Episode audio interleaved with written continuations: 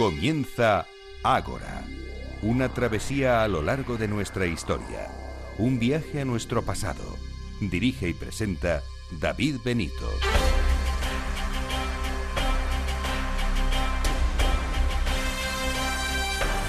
Muy buenas noches y bienvenidos a Ágora, la cita de Capital Radio con la historia. Un sábado más aquí nos tienen dispuestos a aprender aspectos nuevos de nuestra historia con los sabios que hoy nos visitan. En esta asamblea número 180 les hablaremos de lo siguiente. En primer lugar, antes de adentrarnos en la asamblea propiamente dicha, me van a permitir que me dirija a todos ustedes para hacerles partícipes de algo. Hay algo para un servidor muy importante y quería que lo supieran. Ya que somos una gran familia, quería compartirlo con todos ustedes, así que ahora sabrán de qué se trata. Después abordaremos un eh, pasaje de la historia de España que no debe olvidarse. A principios del siglo XIX, la viruela hacía sus estragos en diferentes países de Latinoamérica.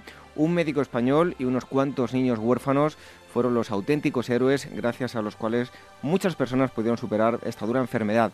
Recibimos a María Solar, que es periodista, bióloga y autora del libro Los niños de la viruela, una historia cargada de grandes valores.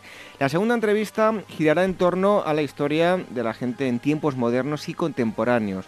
Huiremos de los grandes temas políticos, militares, etcétera, y les hablaremos de historia normal y corriente, sus en día a día. Y la tercera entrevista nos llevará hasta Canarias. Eh, han encontrado una necrópolis que según las investigaciones todo indica que podría tratarse de cuerpos de esclavos. Hablaremos con los responsables de las excavaciones. Y como cada semana, Blanca Establece y Sela Payés nos traen la agenda y también tendremos a Irene Aguilar con la recomendación de la semana. Como siempre, una asamblea cargada de contenidos. ¿Nos acompañan? Y como siempre hacemos, les recomendamos em, y les recordamos las direcciones de email por si nos quieren eh, contar algo. Eh, son las siguientes, contacto arroba agorahistoria.com y agora arroba capitalradio.es. En nuestra web van a encontrar los enlaces para descargar o escuchar todos los programas hasta ahora emitidos, todo ello a través de iVoox y de iTunes. Y también nuestras redes sociales, el Twitter arroba agorahistoria facebook.com barra Programa y la cuenta de Telegram, telegram.me barra Agora Historia Radio. Iremos poniendo información relativa a los temas que vamos tratando a lo largo del programa. Así que dicho esto, nos adentramos en esta asamblea 180 de Agora Historia, el equipo del programa, en la producción y redacción Irene Aguilar, en los eh, controles Alberto Coca y la selección musical Daniel Núñez. Reciba los saludos eh, de David Benito. Comenzamos.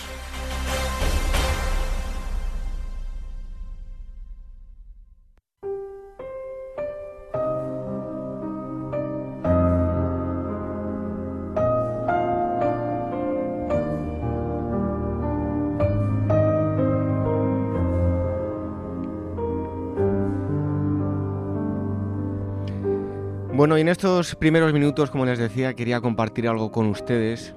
Voy a ver si aguanto y no me emociono en ningún momento porque no soy una persona dura en, ese aspecto, más bien todo lo contrario, bastante blanda. Y lo primero de todo, les quiero hablar de dos nombres míticos. El primero de ellos, Olimpia, que significa celestial, fiesta en el cielo, aunque también dicen que viene de lamp, que significa brillar. Como muchos de ustedes sabrán, hace alusión a la antigua Grecia, lugar donde se celebran los Juegos Olímpicos, también al célebre Monte Olimpo, donde moraban los dioses, entre otros Zeus, como máximo exponente. Y Olimpia nos lleva hasta la Élide del año 1000 a.C., sin duda una zona geográfica con gran importancia política y religiosa. Muchos gimnastas olímpicos hicieron sus gestas allí y deleitaron al público con sus exhibiciones atléticas. Y a nivel histórico tenemos mujeres em, como la esposa de Filipo II, rey de Macedonia, y madre de Alejandro Magno, también a Santa Olimpia, eh, mujer bizantina que se dedicó, una vez que se quedó viuda, a las obras de caridad, fue canonizada el 17 de diciembre. Y por otro lado, además de Olimpia, tenemos a Maya, que está presente en muchas culturas, entre ellas también, al igual que Olimpia, la cultura griega. Es uno de esos nombres relevantes dentro de la mitología es el nombre de una de las Pléyades, las siete hijas del titán Atlas y la ninfa marina mm, Pleione. También está considerada como la diosa de la primavera y el nombre del mes de mayo es en su honor. Maya en sánscrito significa ilusión y realidad. Y de hecho la madre de Siddhartha en Gautama, o lo que es lo mismo conocido como Buda, se llama también Maya. Y también guarda relación con una de las más importantes culturas americanas. ¿Y por qué les hablo de dos nombres tan cargados de historia? Me satisface anunciarles que la familia de Ágora sigue creciendo día tras día y en breve va a tener dos nuevas oyentes. Serán para mí dos nuevas oyentes muy especiales, Olimpia y Maya, mm, dos pequeñas que desde hace tiempo ya puedo decir que me han cambiado la forma de ver la vida y desde aquí les quiero desear a las dos que tengan una feliz llegada. Y esto de lo que les hablo, bueno, es un motivo de, gran alegría.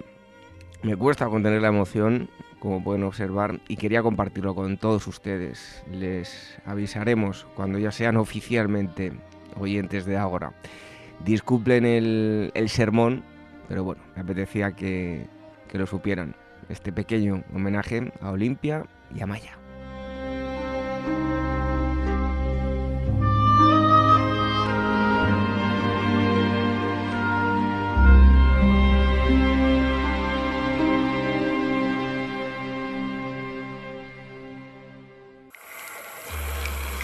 Historias de la prehistoria. Revive los grandes descubrimientos que nos han llevado a conocer quiénes somos y de dónde venimos. Lucy, el hombre de Neandertal, el hobbit de Flores y otros muchos ancestros. Historias de la prehistoria, un libro de David Benito, editado por la Esfera de los Libros.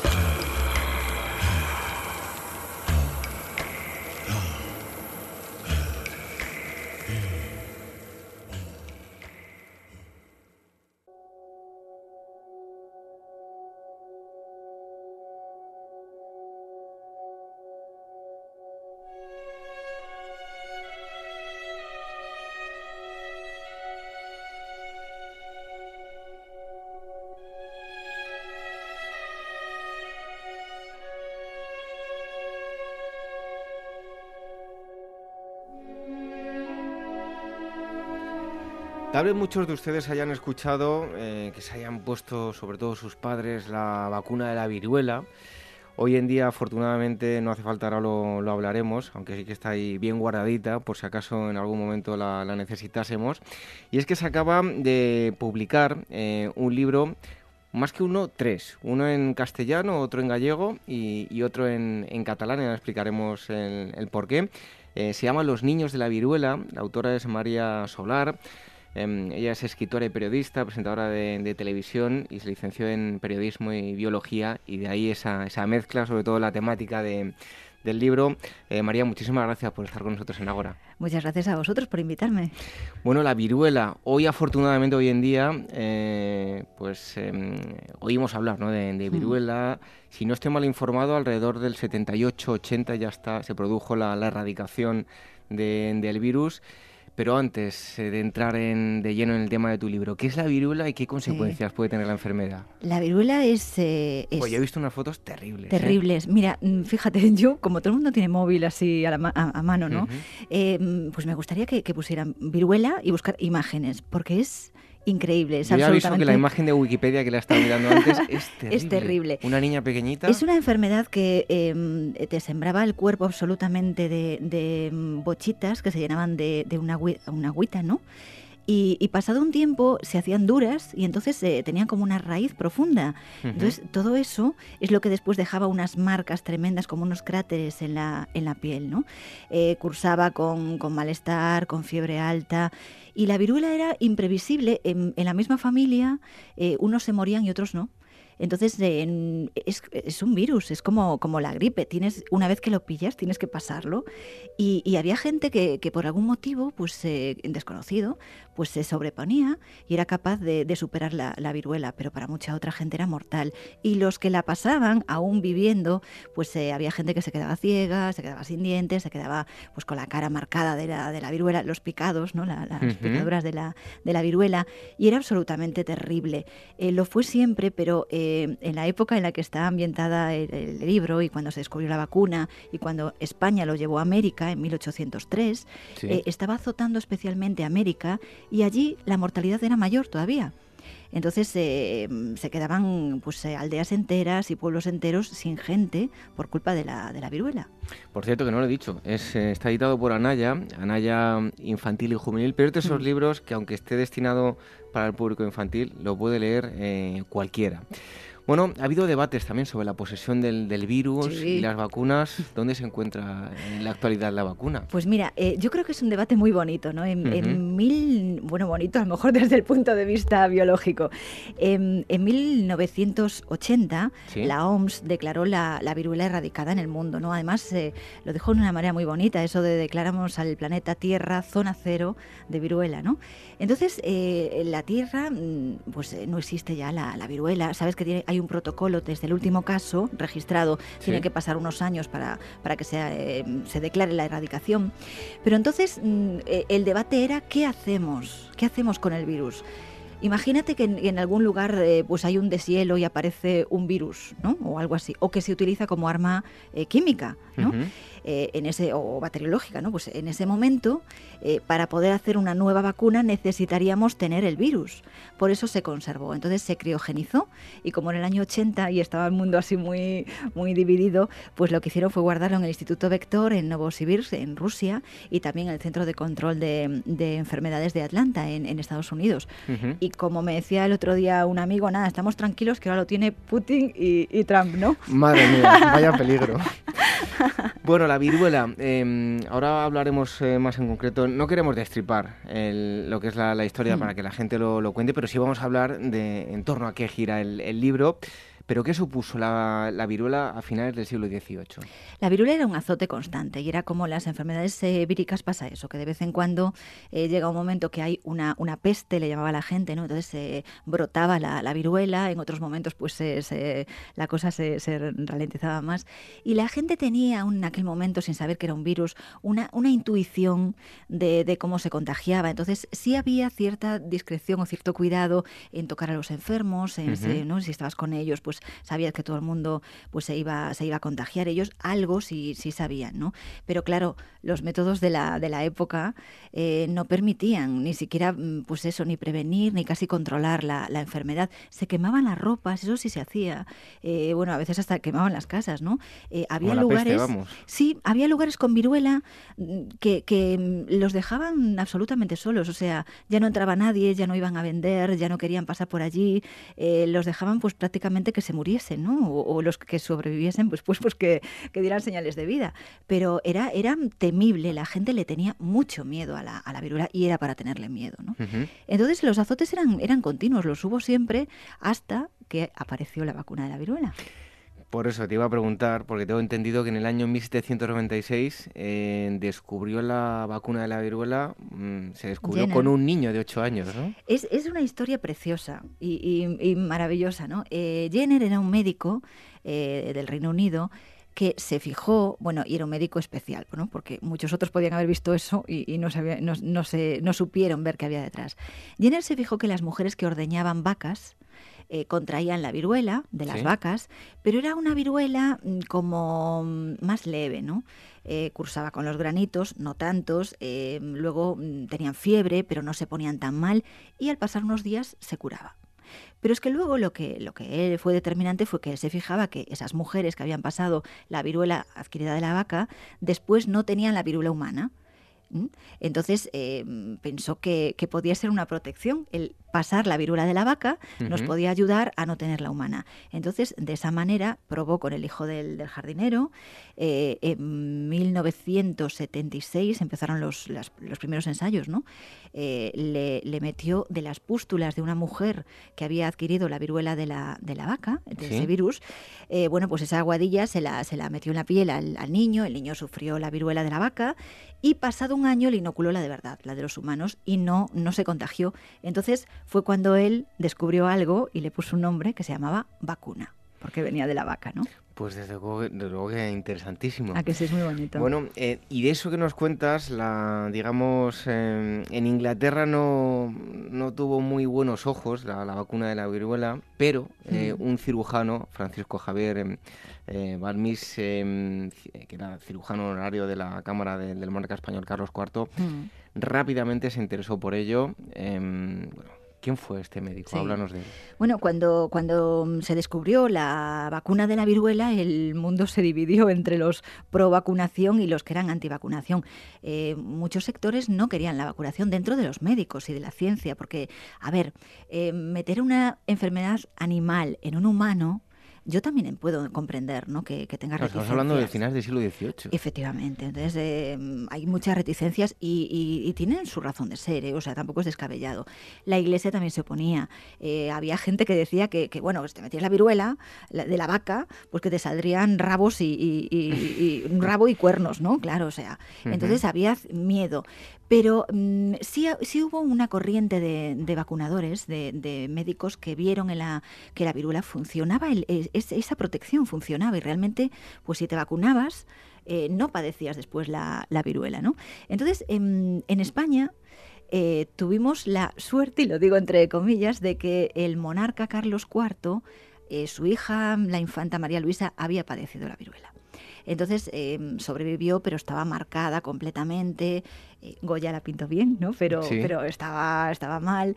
Y entonces mm, eh, el monarca mm, pues creía en la, en la vacuna. Y entonces eh, fue muy importante porque si no, nada de esto hubiera pasado. Te iba a preguntar por las motivaciones de, Carlos IV. Sí. ¿Únicamente fue su hija o quería ir, más allá y sabía que en América estaba haciendo mucho daño? Claro, fue su hija y fue el tema de los impuestos también. O sea, hay que reconocerlo. Y el tema de que si allá moría tanta población, estaban incluso demandándosela desde allá, traednos la vacuna, ¿no? Porque, porque hacía falta un remedio porque azotaba muy duro.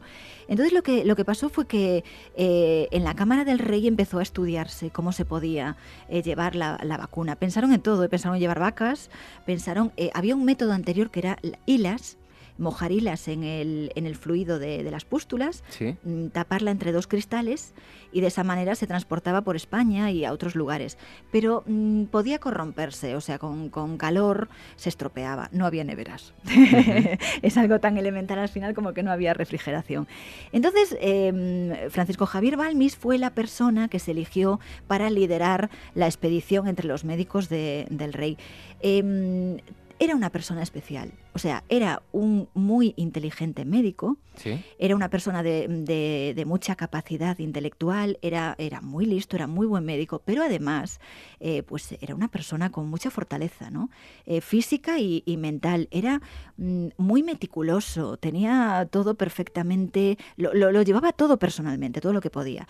Y luego se rodeó de un equipo muy bueno, ¿no? Y ahí destaca mucho Salvani. Eh, José Salvani era un médico eh, nacido, parece que en Barcelona, que no tenía más de 25 o 26 años cuando se unió a la, expedición. Balmis enseguida lo hizo subdirector y fue muy importante en las divisiones que luego se hicieron en América llevando el fluido de la vacuna. ¿no?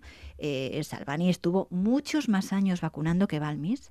Balmis se volvió en 1806 y en 1810, con 33 años, Salvani se moría en, Bolivia llevando la vacuna. Era un joven que padecía tisis, que se murió parece ser que de tuberculosis, ¿no? Y que dio la vida y perdió un ojo y naufragó y se quedó con una mano que casi la, la tenía pues paralizada, ¿no? Le pasó de todo, o sea, todo, mm, todo lo, malo que te puedas imaginar en una expedición le pasó a Salvani, pero ellos seguían llevando la vacuna y llevando la vacuna a todas partes. No se paga con dinero, ¿eh? Desde luego. Bueno, em, como, como digo, es, una historia de, ficción, pero basada en, esto que mm. estamos em, eh, hablando. Eh, les recuerdo Los Niños de la Viruela, María Solar, eh, está editado por, por Anaya, y nos quedamos precisamente eh, en el punto en donde lo habías dejado, ¿no? Eh, cómo surge la idea de, llevar la, vacuna, porque hmm. claro, el transporte hasta el otro continente no era fácil y se decide crear, por así decir, una cadena humana. Una cadena humana es eso. Eh, se decide que la, que la vacuna la hay que llevar en cuerpos de, una persona a otra pasándosela periódicamente.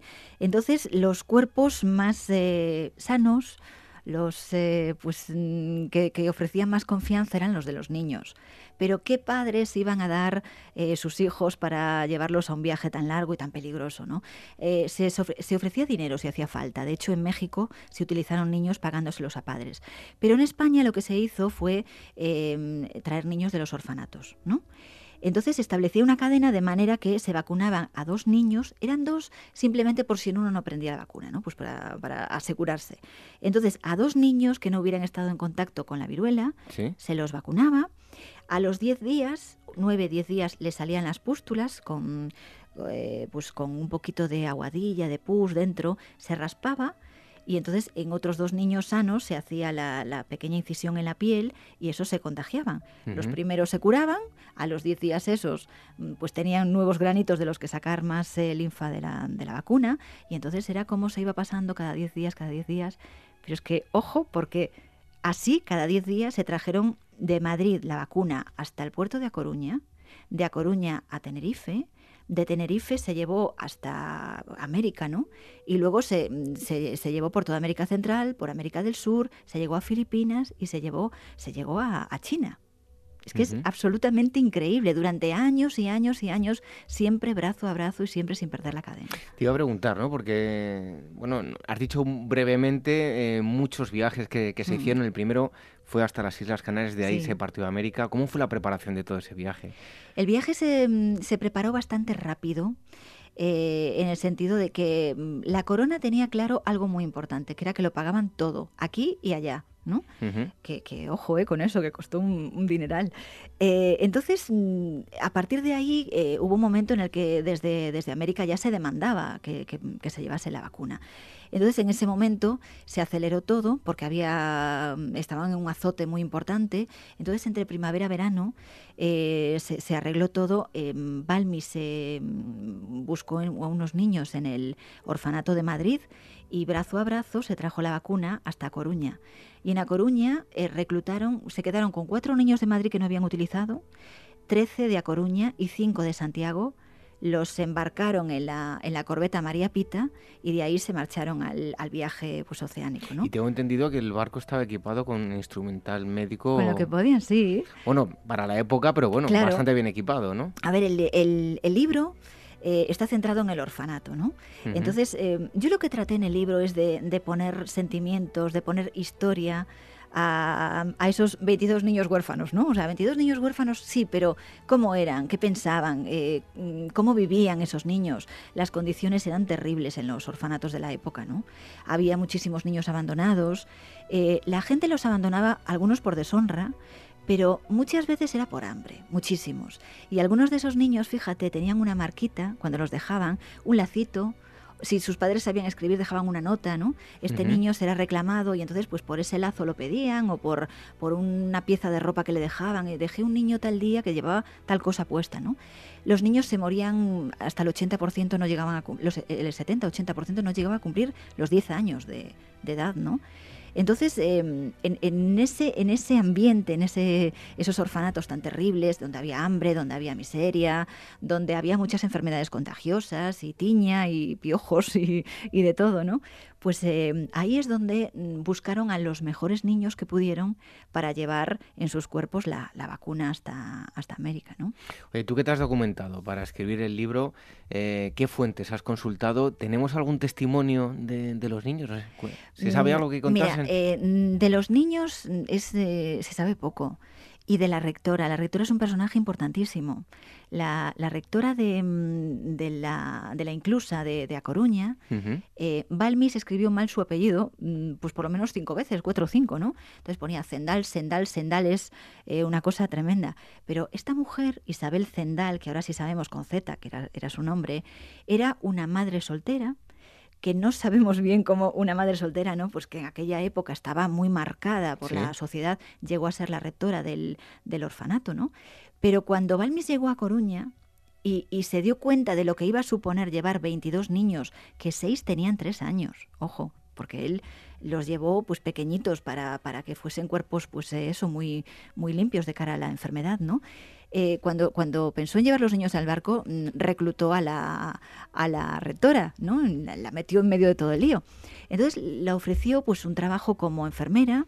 Eh, ella se quedó en México, nunca volvió, y le ofreció también, que de ahí hubo una confusión durante mucho, mucho tiempo en, la información, que su hijo, su hijo eh, figurase como adoptado, ¿no?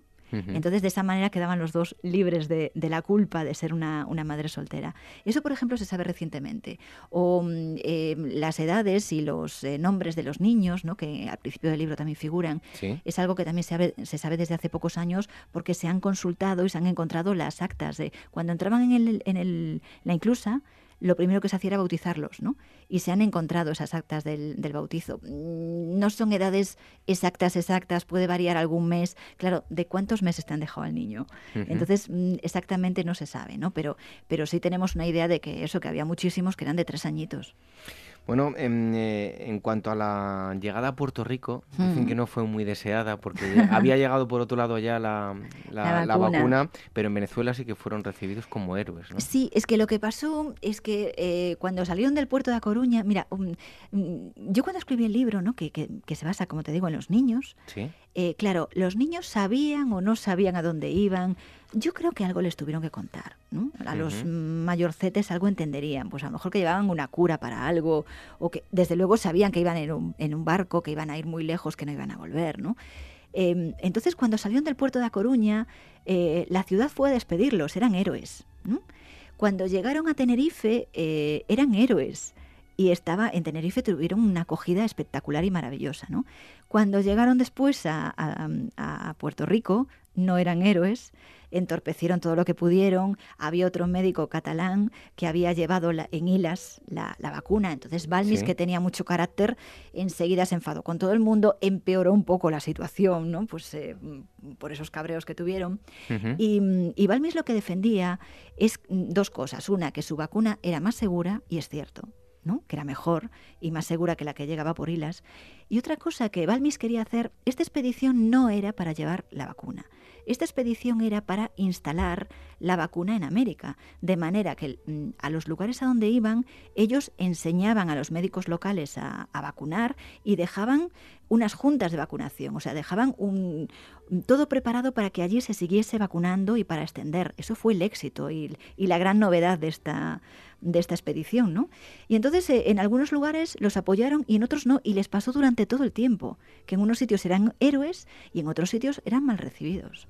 Bueno, hoy en día, ¿hay algún sitio donde se haga homenaje a todos estos niños? ¿Son unos completamente, absolutamente olvidados o, tenemos algún sitio donde se recuerde? Bueno, en, Alicante sí se recuerda a Balmis, ¿no? En, en A Coruña hay un también pues una, eh, un monumento para, para los niños. La calle de A Coruña quieren cambiar el nombre porque está mal, la calle de Isabel Zendal, ¿no? Eh, él está con uno de esos apellidos que luego supimos que no era. Pero fíjate, mm, en México el Premio Nacional de Enfermería lleva el nombre de Isabel Zendal, ¿no? con, un apellido raro también, pero es, es para ella. Y, mm, y, yo creo que todavía Em, le debemos eh, el recuerdo, o sea, ya no eh, el monumento, sino que sepamos, que llevemos a los institutos, que lo, que lo sepamos en las facultades, que lo sepa la gente, pues qué vacuna viene de vaca, eh, pues cómo Jenner lo descubrió, cómo se llevó a América, cómo España participó pero de una manera tan importante en la primera vacuna, en la erradicación de la viruela, y si algún día la humanidad consigue deshacerse de alguna otra enfermedad como igual como lo consiguió de la viruela, ¿no? Mediante una vacuna, pues será también gracias a esta gente que, que, lo demostró que era un método que se podía utilizar y que era infalible, ¿no? Bueno, lo que nos han aportado unos niños que en principio no tenían la menor importancia, eran, pues habían sido abandonados en un hospicio y fíjense, eh, salvaron a toda una población y quién sabe, a lo mejor nuestras vidas también las han salvado, desde luego. Mm, los niños de la viruela, María Solar ha estado con nosotros hablándonos de, esta historia, porque en eso está basado su, libro. Sobre todo van a conocer la historia de los niños en el hospicio. Está un libro editado por, por Anaya. Como digo, es un libro eh, infantil, destinado al público infantil y juvenil, pero pueden leerlo cualquiera de ustedes que, van a disfrutar igualmente. María, muchísimas gracias por haber estado aquí. A vosotros un abrazo. por dedicarnos ese tiempo.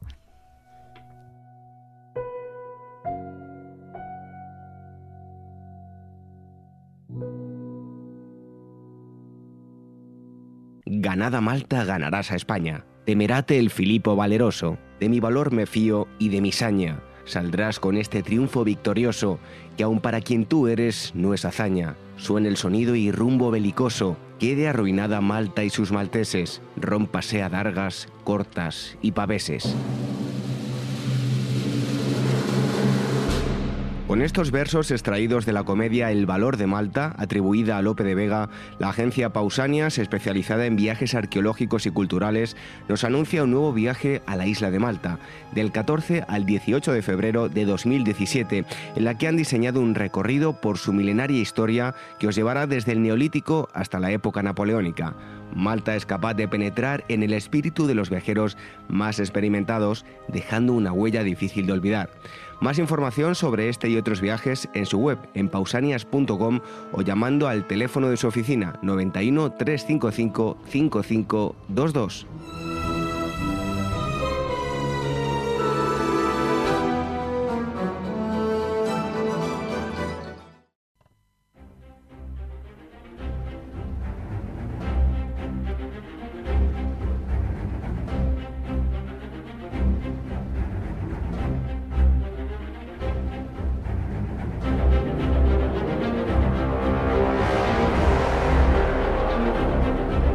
Madre mía, miedo me da. Tenemos aquí a Irene que se ha venido vestida de, militar. Buenas noches, Irene. Buenas noches. Te veo aquí como los, los bueno, estos, los SIL, ¿no? Se llaman. Sí, sí, exactamente. Los SIL. Buenas noches.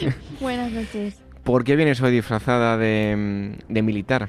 Bueno, pues porque hoy vamos a hablar de un libro que se llama Operaciones Especiales de la Segunda Guerra Mundial, que es un libro de Manuel J. Prieto y la editorial es La Esfera de los Libros. Bueno, la música que escuchan es de un videojuego de War Thunder, no es que venga em, disfrazada, ahora verán la foto que subimos con ya míticas con las portadas de, los libros, pero pues como nos em, comentaba ya, va a hablar de la Segunda Guerra Mundial, así que eh, nada, un breve acercamiento.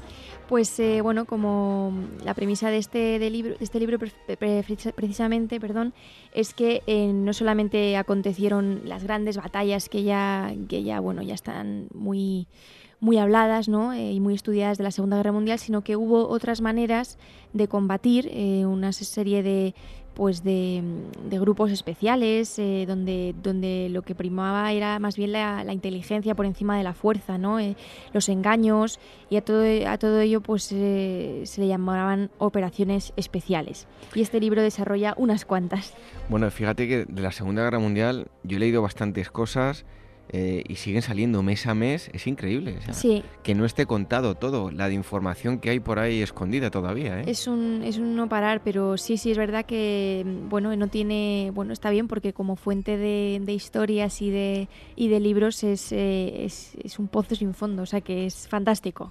Cuéntanos acerca del libro. Bueno, pues eh, este libro, por tanto, eh, dedica eh, pues, unas, unas, cuantas páginas, digamos, a contar estas, esta serie de operaciones especiales que surgieron en casi todos los países que participaron en la, Segunda Guerra Mundial.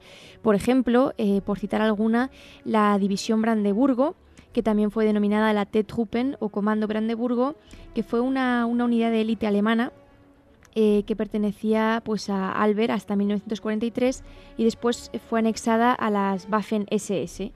Y entonces eh, estaba destinada esta división a operaciones sorpresas, ¿no? a infiltrarse, eh, a recuperar documentos o información, más que, más que al terreno de, de, batalla, que obviamente también, pues si les pillaban, se producían enfrentamientos, eran operaciones de gente muy especializada en hacer determinadas cosas, pues ya fuera eh, descodificar códigos o, trabajos de demolición o, eran gente muy ya te digo perfiles muy muy muy especiales. Pues lo, que comentábamos pues, cuando había muchísimas espías en la Guerra Fría pues un poquito igual pero digamos más más a lo bestia no entonces eh, Theodor von Hippel que era un oficial del ejército imperial alemán era experto en acciones de sabotaje y eh, una vez que terminó la Primera Guerra Mundial fue el que empezó a diseñar esta especie de élite entrenada para hacer misiones eh, relámpago en territorios enemigos. y, pues eh, este es el caso de la División Brandenburgo. Es conocido sobre todo también por una operación que se llamó Operación Barbarroja, en la que tuvo eh, mucha repercusión y mucha influencia en la invasión de la Unión Soviética. Y otro interesante fue el Grupo del Desierto de Largo Alcance, también llamado Long, Long Range Desert Group o LRDG, que en este caso fue una, unidad del Ejército de Tierra británico, eh, comandado o fundado por el, mayor Ralph A. Pagnol. Lo fundó en Egipto y, luego, pues a continuación de la declaración de la guerra de Italia, eh, pues se le unieron eh, los capitanes Clayton y Shaw y estaba especializado en reconocimientos eh, motorizados, en obtención de inteligencia, en navegación terrestre por el desierto y fue disuelto al terminar la guerra, ¿no? Pero han quedado, han quedado mm, algunos escritos y documentos eh, privados sobre, sobre sus operaciones. También se le, se le apodaba The Mosquito Army, el ejército de los mosquitos. Vaya curioso Vaya nombres que utilizan en todo el tema del ejército, ¿eh? Sí, sí, pero sí, y además lo, curioso es que muchas de estas operaciones que, que, en su momento eran tan secretas que empiezan a salir a la luz, muchas ahora o hace muy poco, pero sin embargo algunas hicieron mucho daño, ¿no? Hay alguna declaración del mariscal Rommel, por ejemplo, que llegó a decir que, que esto, este ejército de los mosquitos causó más daño que cualquier otra unidad de, de su tamaño, o sea que que tenían mucha, mucha repercusión. Bueno, oye, ¿el libro está escrito a modo de historias cortas o son capítulos donde se van tratando las...? Son capítulos, capítulos donde va contando pues cierta operación o cierto grupo. Eh, por, ejemplo, hay uno sobre la división esta Brandeburgo. Eh, pero, pero son, va, por, capítulos, sí. Bueno, pues si quieren todos ustedes adentrarse en la Segunda Guerra Mundial, algunos de estos aspectos menos conocidos, este mm, es el libro que, tienen que leer, recuérdanos, Irene. Es Operaciones Especiales de la Segunda Guerra Mundial por Manuel J. Prieto y la editorial es La Esfera de los Libros. Pues ahí tienen esa recomendación. Enseguida la foto, van a poder verla, ya la pueden ver en las redes sociales de ahora, Irene con, con el libro hasta dentro de un ratito que llegan las efemérides. Hasta ahora.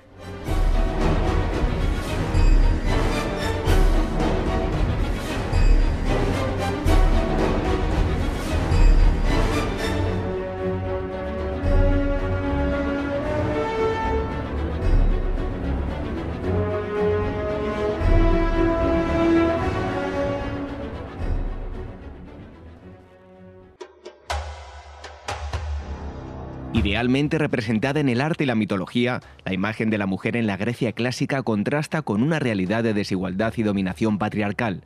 Este mes en Despertaferro, Arqueología e Historia viaja a las polis griegas para conocer el rol femenino en la familia, la religión, la economía y la cultura helénica y los fenómenos de aceptación y de rechazo a su posición en la sociedad griega. A la venta en librerías, kioscos, tiendas especializadas y despertaferro-ediciones.com.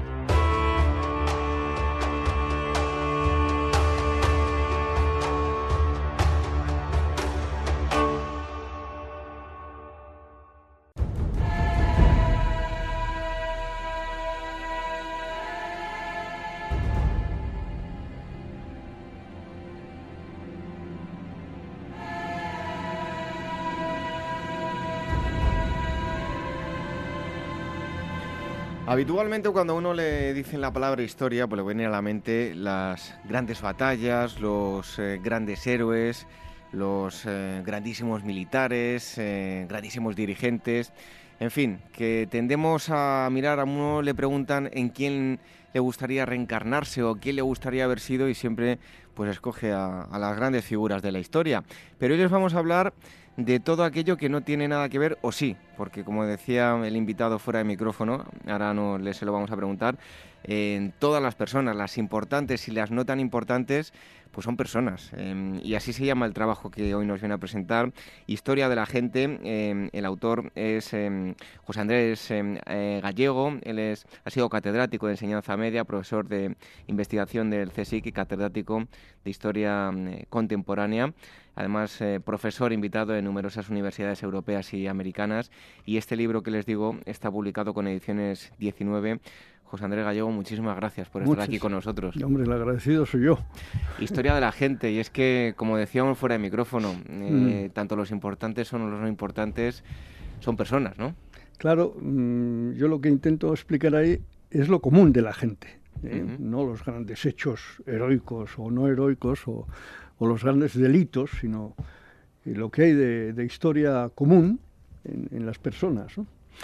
Em, historia de la gente, eh, de alguna forma eh, se hace eco de lo que, no, o sea, no exactamente lo que desechan los historiadores, pero lo que los historiadores no resaltan, ¿no? Como decía yo, las grandes batallas. Sí, claro, claro. Por, ejemplo, el primer capítulo es el, es decir, bueno, ¿cómo, cómo surge cualquier persona. Pues surge de la unión de un hombre y una mujer, previa, de, dos personas previamente, ¿no? Eh, y digo, eso, digo, me, digo reflexionando en voz alta, digo, eso podrá ser absolutamente común a todos, pero desde luego es importantísimo.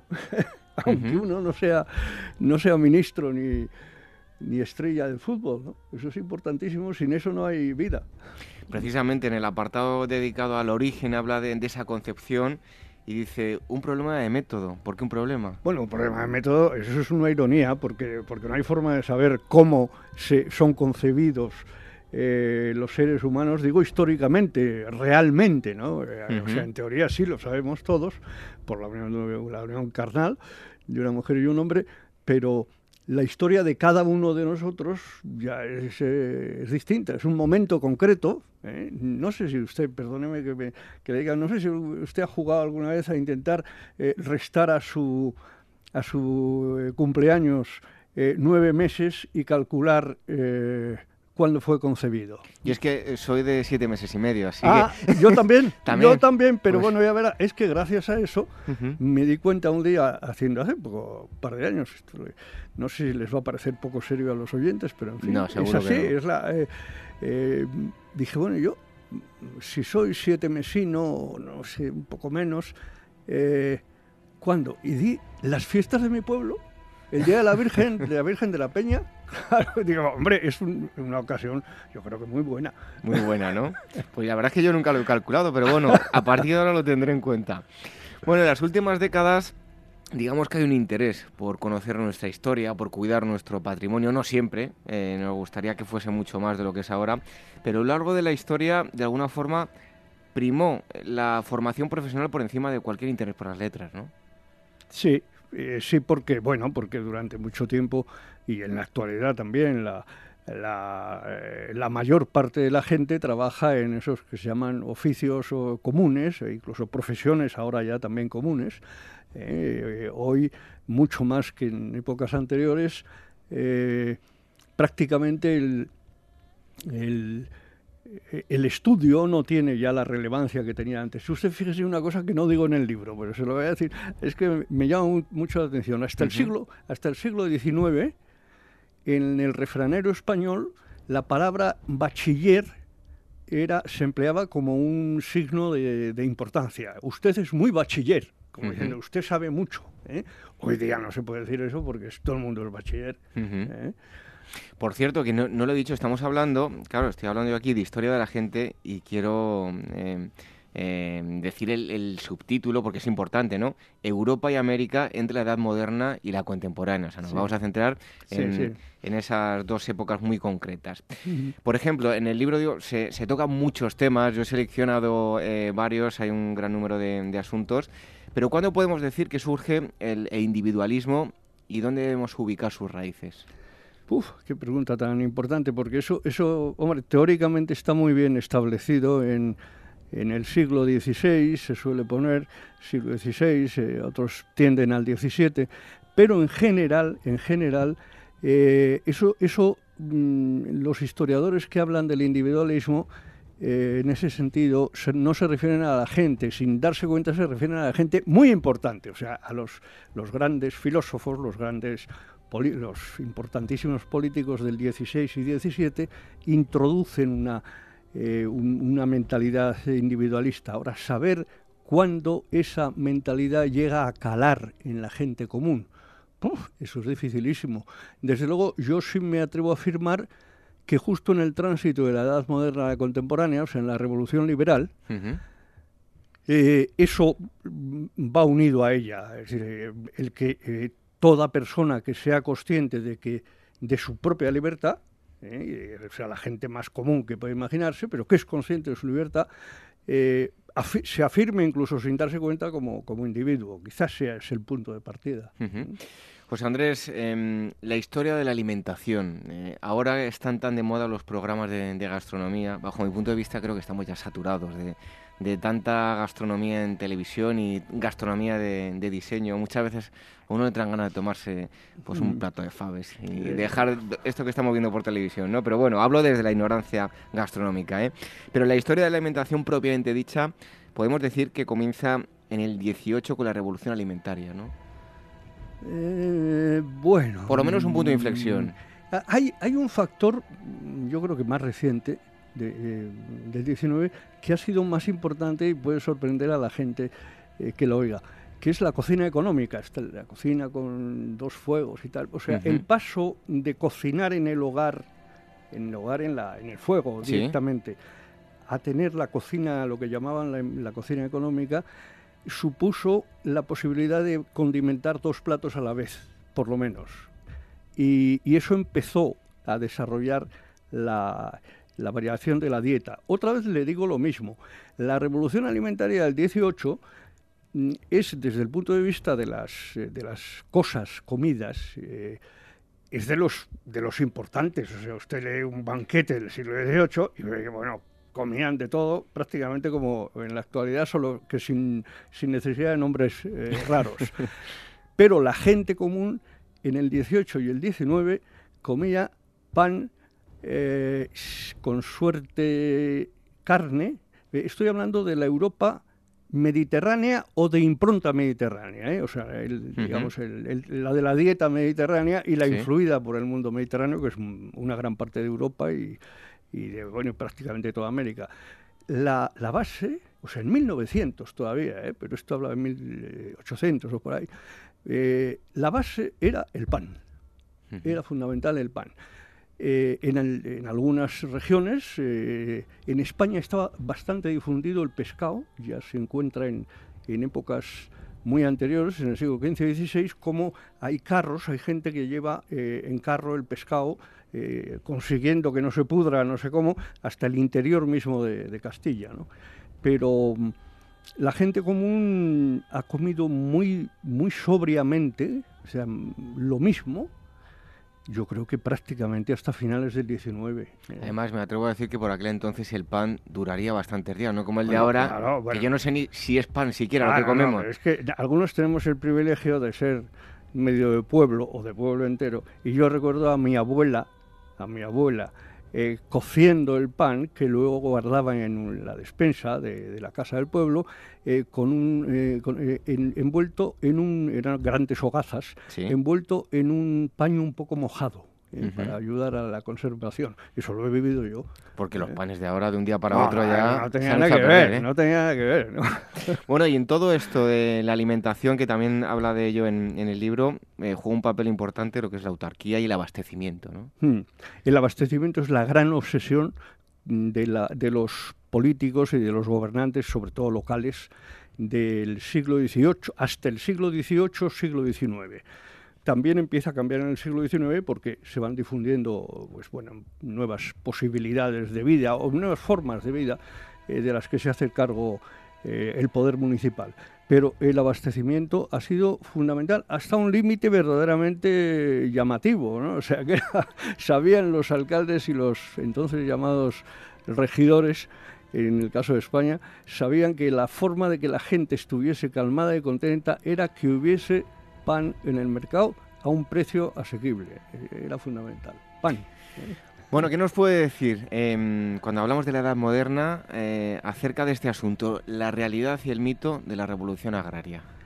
Bueno, eh, la revolución agraria, se suele hablar de una revolución agraria en el siglo XVIII,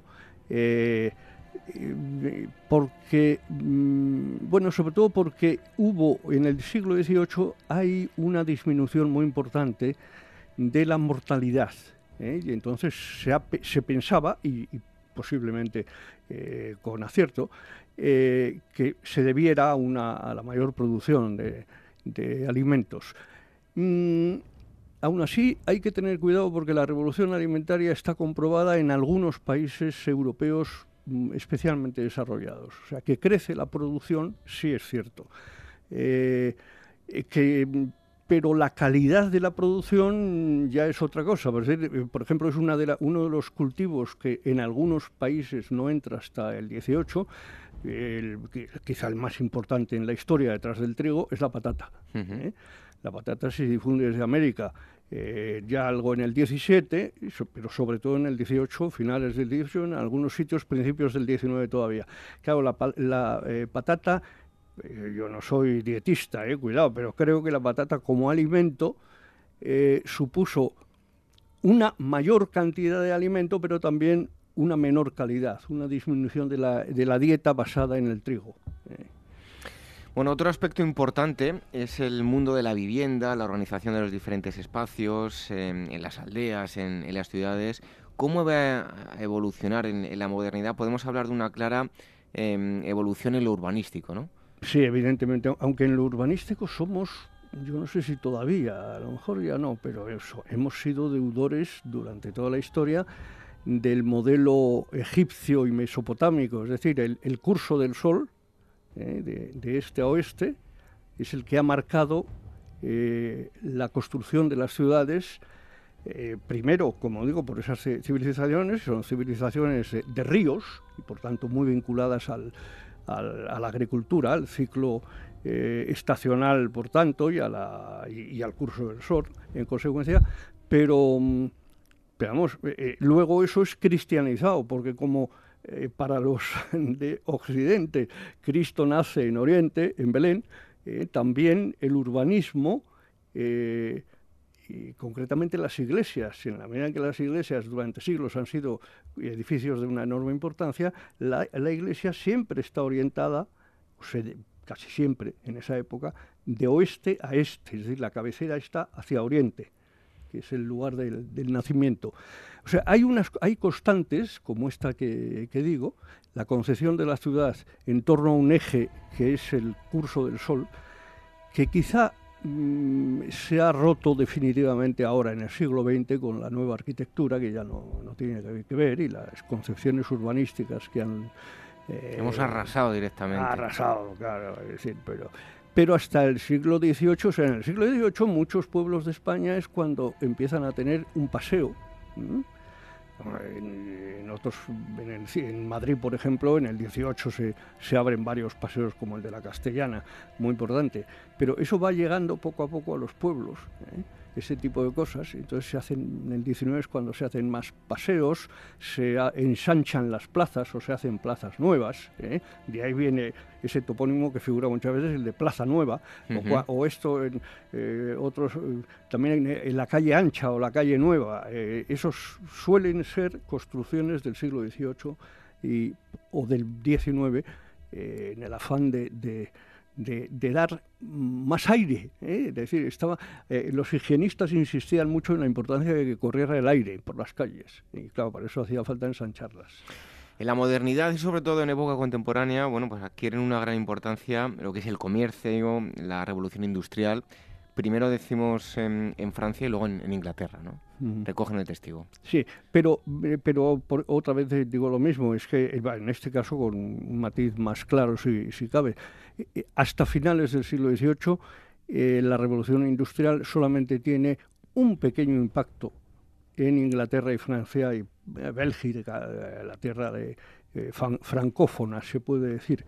En los demás países de Europa y, en realidad de, Europa y por tanto de América y del resto del mundo es el siglo XIX cuando el, maquinismo y la, y la industrialización se, se introduce.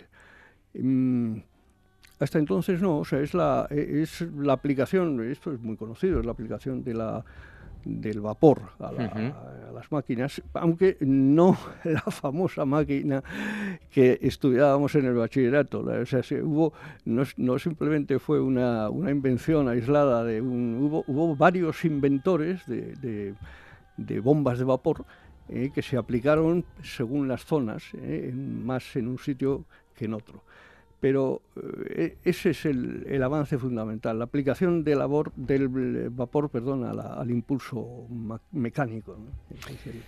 Hoy eh, que vivimos en un mundo globalizado hay millones de empresas, se crean, se, de alguna forma desaparecen también. Debemos ver la base de esas empresas, aunque podríamos ir mucho más atrás, pero eh, las empresas modernas ven la base en, los gremios y los financieros de época moderna. Sí, eh, o sea, ver, ver el punto de partida en ellos totalmente, desde luego. Pero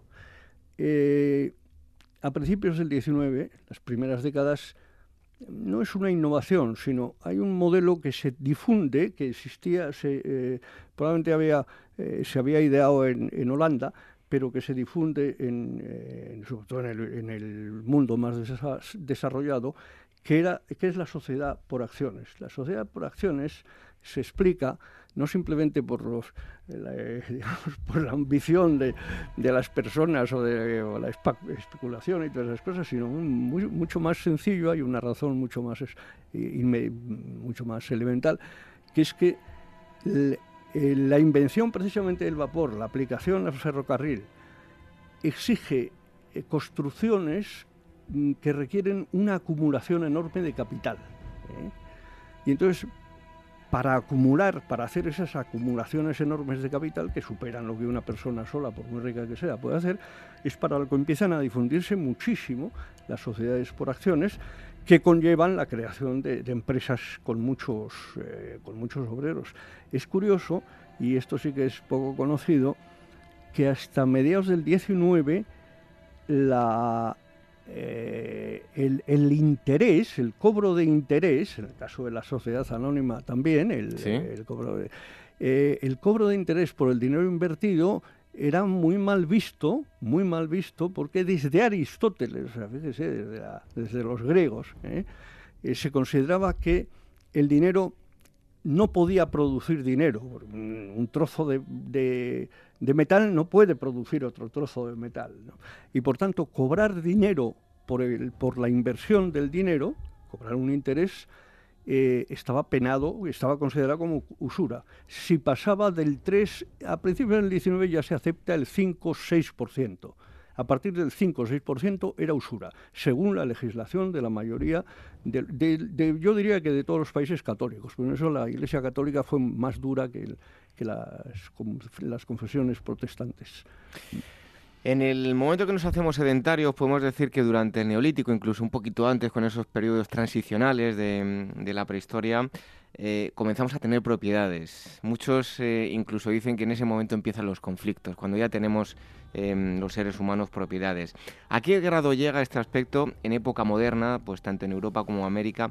¿Qué diferencias se producen en cuanto a la propiedad se refiere con periodos anteriores? Bueno, vamos a ver, eh, lo que ha dicho que, que da lugar a conflictos, bueno, eso, es que, eso está digamos, en nuestra cultura asumido, se, ha perdido Ahora se considera que la propiedad privada es de derecho natural, pero en, eh, prácticamente, sobre todo, otra vez tengo que decir que ante todo en el mundo católico, eh, que en eso fue más, más duro de, quebrar, digamos, que el protestante, eh, hasta mediados del siglo XIX se considera que la propiedad privada es un mal menor, es decir, que originariamente todo es común, pero la maldad de, la gente eh, requiere que haya una seguridad que implica la propiedad privada. La propiedad privada se ha visto, yo diría que hasta muy entrado el siglo XIX, como un mal menor, o sea, como un mal necesario, más que menor necesario, pero como un mal. ¿eh? Y hablábamos también de la eh, revolución industrial, ¿no? Las condiciones laborales han cambiado muchísimo respecto a la antigüedad. eso sí que ha cambiado extraordinariamente. Ayer, no ya cuando eh, en la época de este libro, sino eh, viendo una la biografía de una sindicalista de 1870 y tantos, en española, veía que una de las, de las cosas que, que se cuentan de ella como fundamentales es que el, gobierno republicano de la primera República Española eh, legisló a favor de que los niños y niñas de 13 a 17 años solo trabajaran 5 horas ¿eh? y hubo muchos patronos que eh, se, se, negaron a aceptar una disminución así. O sea, estoy hablando de niños y niñas de 13 a 17 años. Esto mm, hoy, hoy nos suena horrible, nos suena una cosa, verdaderamente una explotación tremenda. Eh, yo, cuando, cuando hay, ahora se manifiesta esta sensibilidad nuestra ante el trabajo laboral, mm, yo creo que muchos niños españoles de mi generación, que ya es bastante vieja, eh, han ayudado a sus padres en el, en el taller o en el... Eh, y no ha pasado nada, y no era ninguna explotación infantil, era sencillamente que era tu padre y tenías que ayudarle. Y que hacía falta llevar dinero para casa. Claro, ¿no? había otra cosa. Pero ya en el caso de, la, em, de las empresas eh, han sido... Las condiciones laborales han sido muy duras, enormemente duras, hasta el siglo XX. La, el estado del bienestar es una creación del siglo XX sobre todo posterior a las revoluciones de 1917 y a la Primera Guerra Mundial, es cuando se empieza a legislar muy favorablemente. En el plano religioso, tras la Edad Media, donde la religión adquiere un papel fundamental, tenemos eh, grandes expresiones del arte románico y gótico, mm, donde la gente, bueno, eh, de alguna forma se utilizaba también para enseñar a la gente analfabeta. ¿Hacia dónde se dirige a partir de la Edad Media, en ese sentido, de la religión el hombre? ¿De qué forma va a ver la vida a través de, la religión, tanto positiva como negativamente? Como negativamente. Bueno, em, hay mucha, una diferencia muy grande de unos países a otros. ¿eh? Mm, yo tengo una tesis muy, bueno, que yo años defendiendo, y yo, yo creo que es convincente, aunque no, no sea como para que todo el mundo lo sepa y yo no me recuerdo si hablo de esto en el libro, porque es muy importante, eh, el papel de las procesiones eh, de Semana Santa eh, ha sido un papel pedagógico fundamental, pero en un sentido que la gente quizá no, en el que no ha caído, no simplemente porque te hace familiarizar, te familiariza con, con, la, con unas creencias, sino porque es el relato de una historia el caso de la procesión de Semana Santa es el relato de la pasión de Jesucristo. Y mm, eso en una época en la que no había ni televisión, ni radio, ni, no había las imágenes, no era la civilización de la imagen, esa representación mm, contribuyó a que en, en, los países donde eso perduró más, como España, que todavía perdura, hubiese una concepción más histórica que moralista de la religión. Yo no sé si se entiende lo que quiero decir, pero es, muy importante, pero quizá un poco, un poco complicado de, o largo de explicar. A ver si soy capaz de... Justo en la época de este libro hay en Europa y en, también en América, pero sobre todo en Europa, un enfrentamiento de dos morales, dos tipos de concebir la moralidad muy fuerte. De eso sí que hablo aquí, que es la moralidad puritana, que es de influencia protestante, pero que es la, moderna, por decirlo así, en el 18 y en el 19, y por tanto va ganando los países católicos, y la, mentalidad digamos, abierta, eh, aquella en la que no se ve el placer como algo malo en sí, sino el placer, pues como el hay placer lícito y no, o sea, no hay miedo al placer, esa mentalidad, eh, que es mucho más popular, eh, perdura en, cada vez en menos países en el 18 y sobre todo en el 19. Aunque yo creo que en España, en algunas regiones, no, no llegó nunca a, prevalecer la, digamos, el puritanismo. Estoy pensando sobre todo en Andalucía, y coste que yo soy aragonés, o sea, no, hago, propaganda de la tierra. Eh, por ejemplo, eh, Andalucía, la cultura andaluza no es puritana. Y en ese sentido, posiblemente el, el, mantenimiento de, la, eh, de, las cofradías y de la procesión, todo esto, haya influido más de lo que la gente cree. Es mantener la idea de que aquello en lo que creemos es en una historia, no, una, no un código moral. Eso es lo que quiero decir. ¿eh? Bueno, el siglo, XVIII, cambiamos de asunto. Eh. Un aspecto me parece, de verdad, cuando lo he visto muy interesante en el libro, se produce la expansión europea, podemos hablar de criterios em, éticos, Podemos ver aquí la raíz, desafortunadamente hoy en día eh, sigue habiendo racismo, pues en ese intento de afirmar la, superioridad europea sobre las demás razas.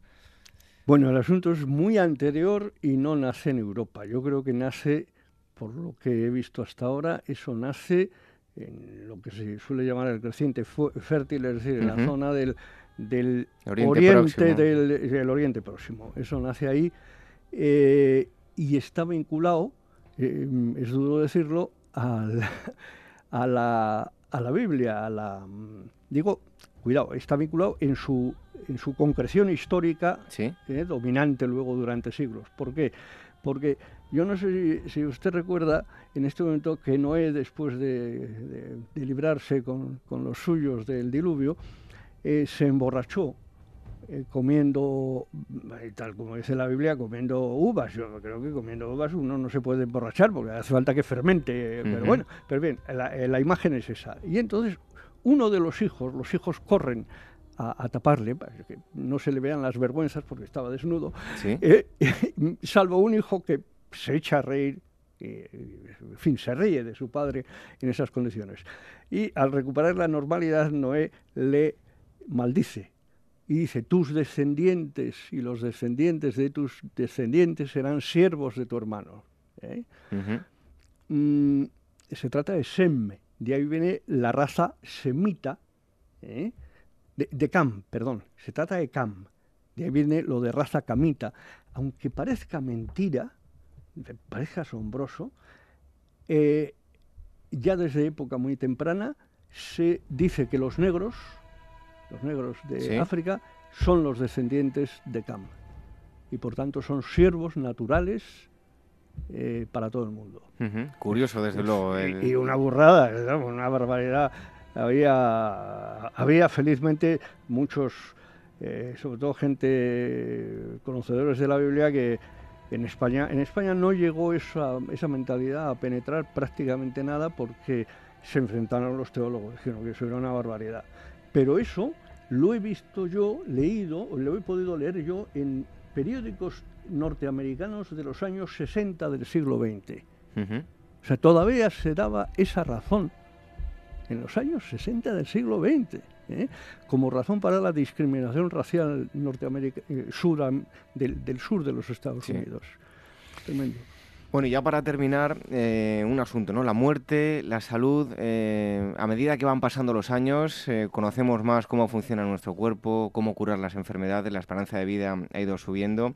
¿Cómo va a marcar esto a la, a la sociedad a la hora de programar nuestras vidas? Bueno, eso, eso es eh, eso, eso tiene mucha literatura y, muy, y es muy interesante, porque una de las cosas que se piensa, y no está nada clara, de eso también se habla aquí, es de del amor maternal, en qué medida, en la, según la mortalidad infantil va decreciendo, cosa que sigue decreciendo hasta el siglo XX especialmente, ¿Sí? Eh, está muy vinculada a la higiene y a las medidas de, de salubridad, eh, en qué medida la duración de los hijos, eh, mejor dicho, la muerte temprana de los hijos no tenía acostumbradas a las mujeres a perder a sus hijos.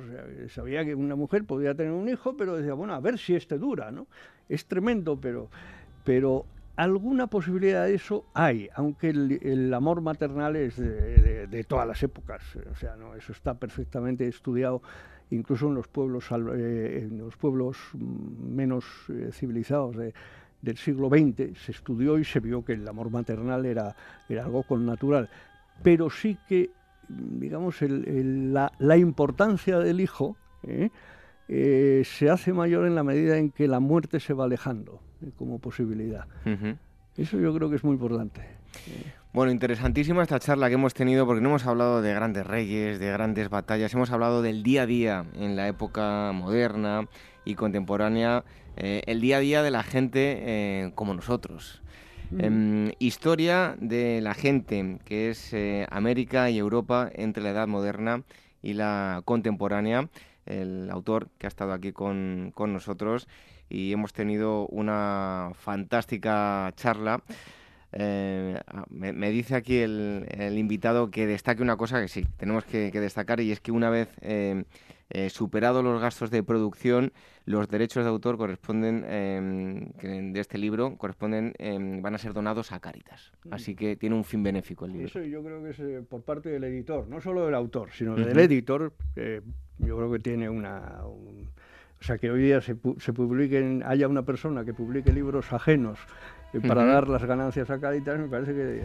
Pues tiene aún más valor, ya lo saben. Historia de, la gente, José Andrés Gallego, Ediciones 19, muchísimas gracias por eh, esta donación que hace, por una buena causa y por esta charla tan interesante que hemos tenido. Un fuerte abrazo. muchas gracias.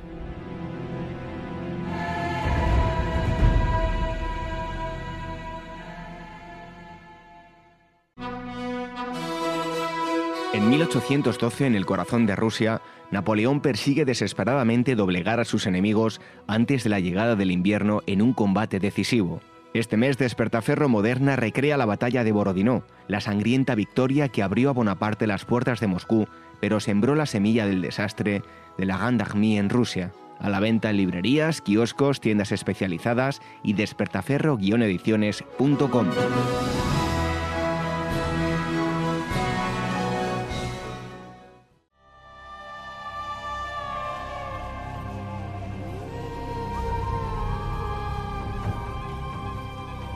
Ágora, donde la historia es la verdadera protagonista. En Capital Radio con David Benito.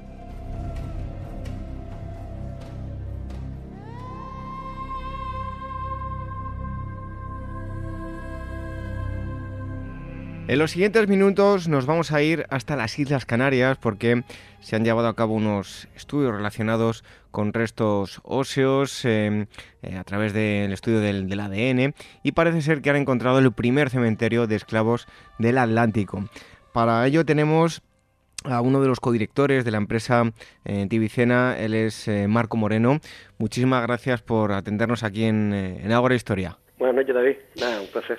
Lo primero de todo, ahora eh, hablaremos en profundidad de, los estudios que habéis realizado, pero mm, bueno, eh, ya adelanto que es una necrópolis. ¿Dónde está ubicada exactamente la necrópolis? Vale, eh, está ubicada en el norte de la isla de Gran Canaria, en el municipio de Guía, de Santa María de Guía.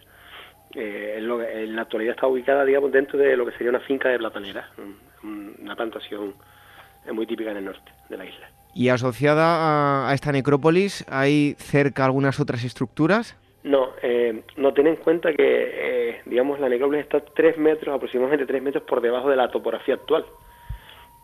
Entonces, mm, toda esa extensión de platanera, la platanera es un cultivo que necesita de, de unos terrenos artificiales que se, se generan para, para su plantación. Entonces, posiblemente toda esa zona, que estamos hablando de hectáreas, eh, están artificialmente modificadas, ¿no? La topografía. Entonces, todo lo que hubo o pudo haber en su momento no lo vemos, o no lo sabemos. Bueno, ¿de qué época es esta necrópolis? Y cuéntanos un poco, ¿qué, estructura tiene? Vale, nosotros datamos tanto por una moneda que nos apareció con un resello en la, de la isla de La Palma de 1552, como por dataciones radiocarbónicas. Nos estamos manejando en un arco que va desde, desde final, o casi principios del siglo XV, eh, siglo XVI, hasta finales casi o mitad del 17. Estamos hablando de una necrópolis de fosas eh, apenas excavadas en muy mal excavadas en la tierra, no tienen una gran profundidad, no son antropomorfas, son casi un, pequeño abertura en la tierra donde ponían lateralizaban los cuerpos y parece más un rito musulmán, pero tampoco porque no, no están todos orientados a mirando la Meca, hay, hay un, sí verdad que hay una especie de de tendencia mirando hacia, hacia el oeste, pero no, no están todos los cuerpos eh, mirando así.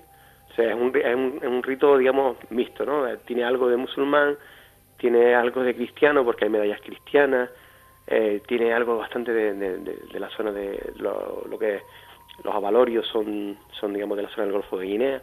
O sea, estamos hablando de un mestizaje brutal, ¿no? En esa época. En cuanto a las historia, la historia de las investigaciones, bueno, eh, nos hablabas de, una moneda. ¿Cuándo empezó a excavarse la necrópolis? ¿Qué os puso en la pista? ¿De qué año estamos hablando? Pues estamos hablando del 2009. Empezamos a excavar en el 2009. Bueno, realmente lo primero que hicimos fue un seguimiento de obras. Había una canalización de agua que estaba eh, que la empresa Traxa estaba, estaba cometiendo y nosotros nos contratan lo que es el seguimiento de, la obra. Durante las labores de, de apertura de zanja aparecen los primeros huesos y a partir de ahí es cuando empezamos a trabajar. Perdón. Y pues empezamos a separar un poco el, trabajo de, entubamiento y empezamos a hacer sondeo hasta que localizamos pues unas ocho eh, eh, fosas. De esas ocho fosas se extraen nueve cuerpos. Había una incluso que estaba compartida por, por dos personas. y sobre esos nuevos cuerpos trabajamos todo lo que es la parte genética, la parte de isotopos y la parte, digamos, más bien antropológica de, del, estudio, del estudio humano, digamos, de esos restos. Bueno, el titular dice que se trata de, de, esclavos. ¿Qué evidencias habéis encontrado al respecto? ¿Cómo lo sabéis? Vale, eh, claro, es un poco, lo sabemos por varios motivos. Primero, la procedencia genética de los diferentes, las personas que están allí enterradas. Tenemos gente que sabemos que es descendiente de, de oriundos del Golfo de Guinea, porque su ADN solo existe allí. Tenemos gente del norte de África, posiblemente moriscos o, traídos en racias eh, del norte de África. Y tenemos la descendiente de un aborigen canario, que es un gen, el UCP1, que solo existe dentro del espectro eh, indígena. Aparte de eso, te digo, no están enterrados ni como cristianos ni como aborígenes. Por otro lado, nos aparece en el exterior, nos aparecieron un par de formas azucareras, que son las formas con las que se, se, se, se, fabricaba el azúcar, no, se transportaba el azúcar a Europa, desde Canarias. Entonces, y el, y el momento histórico en el que estamos viviendo, que es mitad del 15, es el que Canarias se convierte, digamos, casi en la fábrica de azúcar de Europa. Entonces, toda la, la unión de todas estas evidencias es la que nos permite a nosotros crear la hipótesis de que estamos ante esclavos vinculados a los a, los ingenios azucareros de, de, Canarias, ¿no? De ellos hay, hay una hace recientemente, apenas seis meses, apareció un ingenio azucarero a, a menos de un kilómetro de la zona, con lo cual posiblemente ese ingenio que apareció sea estos sean los esclavos de ese ingenio. Bueno, eh, ¿De qué forma? Porque, bueno, nos has comentado que comenzasteis a excavar en, en 2009, se ha publicado un eh, artículo en una prestigiosa eh, revista. ¿Y de qué forma se, se hizo ese equipo interdisciplinar y además internacional? Eh, por necesidad. por necesidad, David, porque, claro, nosotros hicimos la, digamos, el primer avance del trabajo, donde ya nosotros sacamos la hipótesis de que eran esclavos, sin tener todavía el ADN una compañera genetista que estaba trabajando aquí en esa época empieza con nosotros, es la que se muda a Stanford, Rosa Fregel. A su vez, otro compañero, eh, eh, Jacob Morales, eh, él estaba estudiando en Cambridge, también compañero de promoción nuestra, o sea que casi fueron más las amistades los que fueron conformando el equipo, ¿no? Y, y finalmente Jonathan Santana, que es parte de nuestro equipo en la actualidad, y que estuvo un año en Ecuador también trabajando y es biantropólogo, ¿no? todo esto fue conformando y como casi un tema entre amistad y necesidad, conformamos el equipo y, sacamos el artículo adelante, que afortunadamente no lo aceptaron en el journal y se publicó. Bueno, habéis detectado eh, a la hora de estudiar los, los cuerpos, eh, ¿tienen eh, alguna peculiaridad, como puede ser alguna muerte, pues por ejemplo, por algún golpeo? No sé si habéis detectado algo en, las muertes de, los cuerpos que habéis encontrado. Lo que sí hemos visto es, por ejemplo, desnutrición, eh, esfuerzos, bueno, la, la, eh, todo lo que son, por ejemplo, la espalda, digamos, bastante deteriorada de, esfuerzo, de, eh, bastantes hernias y demás. Porque murieron todos muy jóvenes, de 35 y 40 años, aunque quizás la, también la edad media con la que se lo muere esa gente. eso que te digo, sobre todo estados gerenciales de alimentación es lo que hemos, hemos notado en estas, en estas personas, ¿no? ¿Y se ha encontrado, eh, no sé si únicamente los cuerpos, algún tipo de, de ajuar asociado? Sí, el ajuar que hemos encontrado es, por ejemplo, unas cuentas de collar de vidrio, de vidrio azul, que son muy típicas del, de este momento, el siglo XV y XVI, y que provienen de, la zona esta del Golfo de Guinea, y que después va incluso posteriormente a América, una medallita de, de, San Francisco, porque en la cercanía también se encontraba la, la, el, una iglesia con la vocación de San Francisco, y poquito más los alfileres que, que, cerraban los de la envoltura del, cadáver, pues también los tenemos. Hay poquito, ten en cuenta que el ser esclavo, ya hay unos pendientes, dos una giga con dos pendientes diferentes en, en, su material, uno eran de cobre y otro eran como eh, una, una aleación de cobre con un metal plateado, y, y, esa, y ese tipo de pendientes es originario de Guinea por ejemplo. Bueno, tal vez un eh, algo eh, muy interesante es que se han encontrado relativamente cerca eh, elementos cristianos, ¿no? ¿Por qué esto? yo creo que es el mestizaje, ten en cuenta que ellos trabajarían para cristianos y tienen un mestizaje bastante bastante curioso, ¿no? Se entierran casi como musulmanes, con, con medallas cristianas, y no sabemos, aunque los, los dueños tienen la obligación de darle cierta, ciertos fundamentos cristianos, no sabemos si esos fundamentos agarrarían o no, digamos, en, sus cabezas. Entonces, hay una especie de batiburrillo.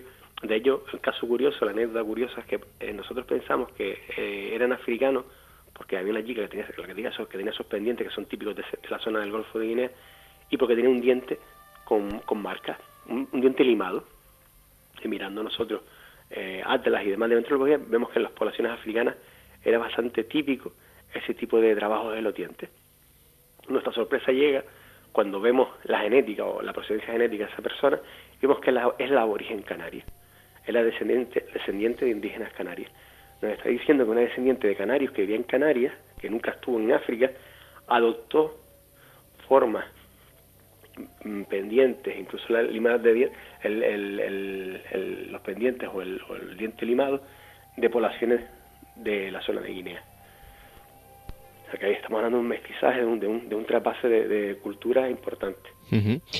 Queréis seguir excavando eh, porque bueno, el georradar ha revelado que puede haber mucho más que tan solo 14 cuerpos enterrados, ¿no? Sí, normal, nuestro planteamiento desde siempre ha sido seguir las excavaciones, lo que digamos no hay urgencia en, este momento porque no, patrimonialmente no, no hay no hay ningún problema que, que amenace esa necrópolis, pero estamos esperando si el, tanto el gobierno de Canarias o o el cabildo insular, pues quieren, quieren invertir en, en, esta parte de nuestra historia que, que, está bastante, que es bastante desconocida, claro. Y esos eh, resultados del georradar, no sé si podéis, habéis podido sacar unas conclusiones de la magnitud que puede llegar a tener el porcentaje que hasta ahora hay excavado. Claro, el georradar lo que nos dice es que posiblemente tengamos tres fosas más. Solamente tres, tres fosas o algún tipo de muro. Nosotros, claro, un, un, un, ingenio azucarero necesitaba en Gran Canaria una media entre 30 y 35 personas. Entonces ah, nos faltan muchos más, nos faltan muchísimos más. Entonces podría ser una necrópolis muchísimo más grande. También, es verdad que la autovía corta de alguna forma esta, esta necrópolis y a lo mejor ya destruyó o pudo destruir en su momento la, la, la necrópolis. A todos aquellos que nos estén escuchando, que vivan allí en la zona o los que tengan pensado eh, viajar a, Canarias y, bueno, pues tengan la oportunidad, ¿se puede visitar hoy por hoy el yacimiento? No, el, yacimiento, como decía, está tres metros por debajo del, suelo. Y cuando nosotros nos fuimos y dejamos las fosas, las protegimos y las volvimos a enterrar. Con lo cual en ese momento no se ve nada, nada de nada. Bueno, tal vez es la mejor medida de protección, ¿no? Para que... sí, hasta que, hasta que sepamos qué va a pasar con la zona, porque hay que tener en cuenta que está en una propiedad privada, eh, hay que ver, hay que terminar de excavar todo, entonces ya se verá lo que se hace con la zona. Y ya para terminar, eh, estáis esperando la financiación hasta que no tengáis claro ese asunto, no sabéis cuándo vais a comenzar, ¿no? Exactamente, no tenemos ni idea. Desde momento, la, incluso una manifestación del consejero de Cultura de, del Cabildo Insular la semana pasada dijo que que, que no, estaba, no estaba en las prioridades, pero mm, visto la, la, el impacto social que ha tenido la noticia, pues se lo están replanteando. No sabemos cuándo. Bueno, pues hemos estado hablando con Marco Moreno, es el, uno de los codirectores de una empresa llamada Tibicena que ha llevado a cabo las investigaciones junto a todo ese equipo eh, multidisciplinar que hemos, em, del que hemos estado hablando. Eh, sobre este cementerio de, esclavos en el Atlántico en Canarias. Eh, Marco, muchísimas gracias por habernos atendido aquí en eh, Agora Historia. Gracias a ustedes. Un fuerte abrazo y hasta pronto. Hasta pronto.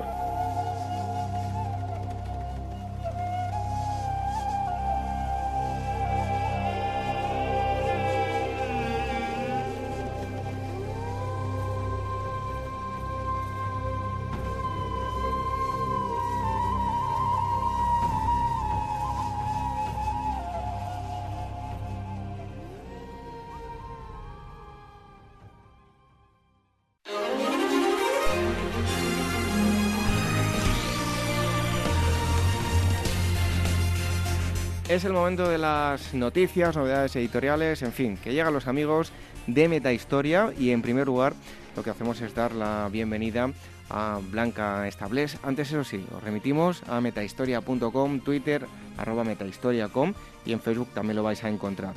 Así que, Blanca, buenas noches.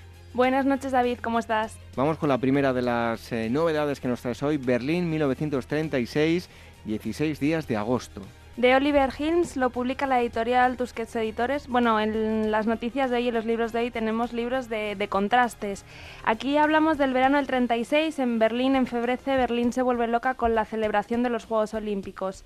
La ciudad muestra el lado más abierto y más cosmopolita, olvidando todo, toda la política que hay detrás. Desaparecen los carteles de rechazo a los judíos, el swing suena por todos los lados, pero sin embargo a pocos kilómetros de Berlín empiezan a, construirse a la vez los campos de, concentración. Oliver Hilms lo que hace aquí es que refleja este verano, estos 16 días de agosto, a través de artistas, escritores, jerarcas nazis y personas perseguidas durante los 16 días para ver, vivir una, una época muy, muy apasionante, pero también muy, muy complicada. En segundo lugar, la era del ingenio, el siglo XVII y el nacimiento de la mente moderna. The Grayling, esta vez es un libro de la editorial Ariel y tenemos, como, como estábamos comentando al principio, un siglo de contraste.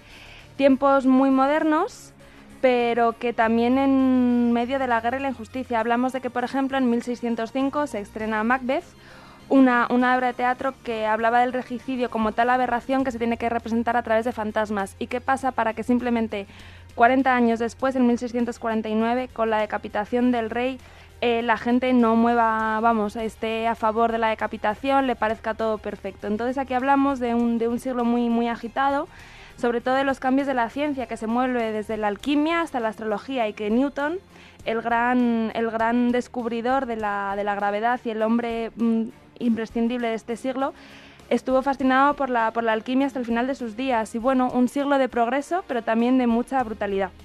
Y en tercer lugar, la monarquía de los Austrias de Manuel Rivero Rodríguez, que lo publica Alianza Editorial, bueno, uno de los libros que, que gustan mucho a los lectores de, de, Ágora. Un libro sobre, sobre la historia de la monarquía de los Austrias en España, que al final es hablar del, del imperio español, sobre todo porque, porque la, la, rama española de los Habsburgo abarca los cuatro continentes conocidos y porque España durante toda esta época se convirtió en el centro de la política internacional se describe y se analiza en el libro pues cómo, cómo se forma este sistema de poder, las relaciones familiares y cuál fue el desarrollo de la, de la historia de España durante, durante estos años. Las tres novedades que nos acercaba Blanca Establés. Blanca, muchísimas gracias. A vosotros hasta la semana que viene. Y después de las novedades tenemos aquí a Gisela Payés. Buenas noches. Hola, buenas noches David y eh, nos va a hablar, en primer lugar de exposiciones. Tenemos como siempre que nos traes los últimos días de alguna exposición, en este caso Bulgari y Roma.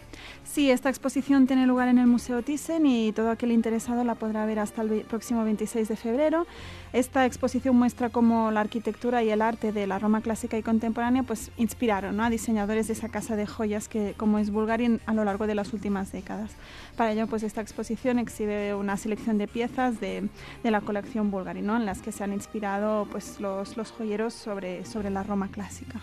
En segundo lugar, nos llevas hasta un museo que te suena ya algo, Museo Lázaro Galdiano. Efectivamente, eh, eh, os voy a presentar la próxima exposición que se inaugurará, que es Reinterpretada 3, El Gran Juego se inaugura el próximo 17 de febrero y la tendremos hasta el 14 de mayo. Y básicamente se trata de que el artista Jorge Galindo, un artista contemporáneo, pues reinterpretará la, colección permanente del museo. Es algo que se lleva haciendo ya varias, en varias ocasiones en el Museo Lázaro Galdiano. Pues eso reinterpreta según sus criterios pues la, la colección permanente. Entonces, bueno, hará varias intervenciones en el museo y también expondrá obras propias suyas de su propia colección, ¿no? poniendo énfasis en este aspecto de coleccionista que también destaca el Museo Lázaro Galdiano. Eso son las exposiciones, pero en cuanto a las actividades, hay una conferencia, una ciencia al servicio del Estado. Sí, eh, con el subtítulo La química en la ilustración, pues la Universidad de Granada organiza esta conferencia que tendrá lugar en el Palacio de, de la Madraza de Granada el próximo 20 de febrero a las 7 y media de la tarde. Y Ramón eh, Gago Borquez es quien se encarga de impartir esta conferencia y bueno, para darnos a conocer un poco más pues las ciencias ¿no? en la época de la ilustración y en particular pues la influencia de, de la química. Otra conferencia más que nos trae hoy el yacimiento de la ciudad Paredes de Nava en el Museo de la Evolución Humana de Burgos. Efectivamente, esta conferencia tendrá lugar el próximo 22 de febrero a las 8 y cuarto de la tarde. Em, tres arqueólogos, eh, bueno, Jaime Gutiérrez, em, Francisco Javier Abarquero y también pues, eh, del Museo de Palencia, Francisco Javier Pérez, nos hablarán, nos darán a conocer este proyecto arqueológico palentino que fue, es auspiciado por la Asociación Cultural en Busca de Intercatia. Y otra conferencia más, la condesa de Chinchón, ¿no? Sí, Condesa de Chinchón, Francisco de Goya, es la conferencia que organiza Fundación Barría y que tendrá lugar en la Universidad de Santiago de Compostela el próximo 23 de febrero a las, a las 8 de la tarde. Esta conferencia está impartida por Xavier Bray y bueno, pues mm, gira alrededor precisamente del cuadro, ¿no? el retrato que pintó Goya sobre la Condesa de Chinchón y se darán a conocer pues los, los, detalles ¿no? de esta excepcional obra que pues pintada por, por Goya. También Gisela Payés nos trae noticias y en este caso eh, aparece una mezquita de los siglos X y XI en una panadería de Toledo. Sí, em, un equipo de arqueólogos se, percató de este hallazgo cuando estaban haciendo una serie de obras en, una, panadería de, la ciudad. Así lo ha confirmado Antonio Gómez, que es el, el director de, de, esta empresa de arqueología, ¿no? que les llamó mucho la atención que hubiera una ventana a una altura determinada. Entonces, bueno, a pesar de este descubrimiento no podrá haber la luz eh, debido a que esta panadería forma parte de un edificio que también colinda con varias viviendas que tiene encima y ambos lados, lo que dificulta que se puedan ver los restos encontrados. Sin embargo, sí que se van a documentar y para estudiar un poco el, siglo ¿no? al que pertenece. Y una última noticia que nos trae Gisela, encontradas eh, varias grabaciones de presos de los campos de concentración nazis. Sí, se trata de una noticia muy muy interesante. Un, equipo de investigadores de la Universidad de, Akron, de Estados Unidos, ha encontrado una serie de grabaciones de la Segunda Guerra Mundial que tienen un gran valor, según nos cuentan, porque son unas cintas en las que se escuchan a los presos de los campos de concentración que explican su día a día. Eh, pues resulta que un psiquiatra, eh, David Boder eh, pues documentó la vida de estos reclusos, de 130 presos de diferentes campos de concentración y entre otras cosas pues recopiló sus historias, canciones, sus rezos, sus, su día a día. ¿no? Entonces, em, hasta ahora se desconocía la presencia de estos archivos y los investigadores pues han, han, contado los medios locales que hicieron este hallazgo cuando empezaron a digitalizar la documentación que tenían en la universidad y se dieron cuenta ¿no? de este hallazgo de, de valor incalculable según cuentan. Vamos a ver ¿no? qué, qué aparece. Bueno, pues son las noticias que nos ha acercado hoy eh, Gisela Payés. Em, ya saben que tienen mucha, mucha más información en em, una página web de referencia que es metahistoria.com en Facebook. Lo van a encontrar, también lo ponen en la búsqueda Metahistoria y en eh, Twitter arroba metahistoria.com y van a encontrar aparte de em, eh, noticias, reseñas de libros, en fin, muchas cosas relacionadas con la historia. Gisela Payés, muchas gracias, buenas noches. Gracias a ti David, buenas noches.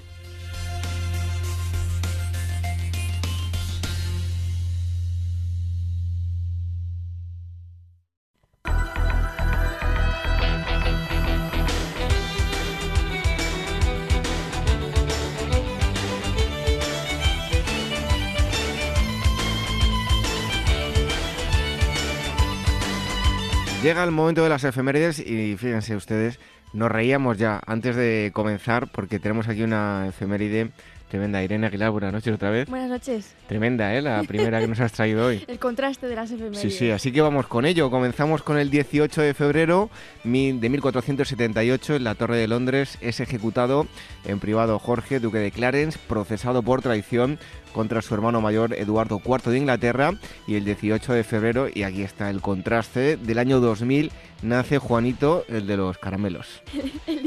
el 18 de febrero del 453 fallece Pulquería, religiosa romana, y en el 2005 en Reino Unido se prohíbe por ley la caza del zorro, de la liebre y otros deportes que matan a mamíferos salvajes. Un 19 de febrero de 1819 el explorador británico William Smith descubre las islas eh, Shetland del Sur. Otro 19 de febrero de 1861, en Rusia es abolida la servidumbre. El día 20 de febrero de 1790 en Francia, la Revolución Francesa prohíbe los conventos. El 20 de febrero de 1917, en Alemania, el Imperio Alemán introduce las monedas de aluminio y retira las de cobre para aprovechar este metal con fines bélicos.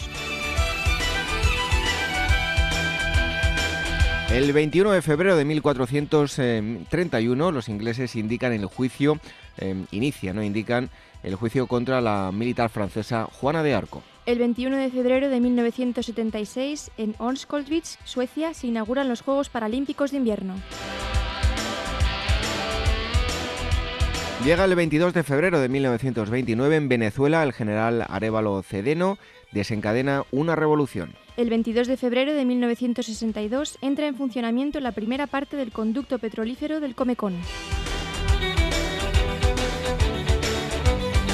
El 23 de febrero de 1930, la transcripción gráfica de las ondas sonoras, puesta a punto por los franceses, los Lodet y el estadounidense Didi Forest, supone un nuevo progreso en el cine hablado. 23 de febrero de 1981, en España, el teniente coronel Antonio Tejero realiza un intento fallido de golpe de Estado conocido como 23F. Y vamos terminando con el 24 de febrero de 1909, la localidad británica de Brighton se presenta por primera vez al público el cine en color y en 1932, otro 24 de febrero, nace la soprano italiana Renata Scotto. Y finalmente, el 24 de febrero de 1926, entre Buenos Aires y Montevideo se establece una línea aérea regular para transporte de pasajeros y ese día, pero de 1588, Johan Beyer, médico y demonólogo neerlandés, eh, fallece. El que no falleció fue Juanito de los, los palotes, ¿no? No, no, ese nace en el 2000. O el de los caramelos. El de los caramelos. El de los caramelos, digo yo, el de los Son palotes. los caramelos de limón.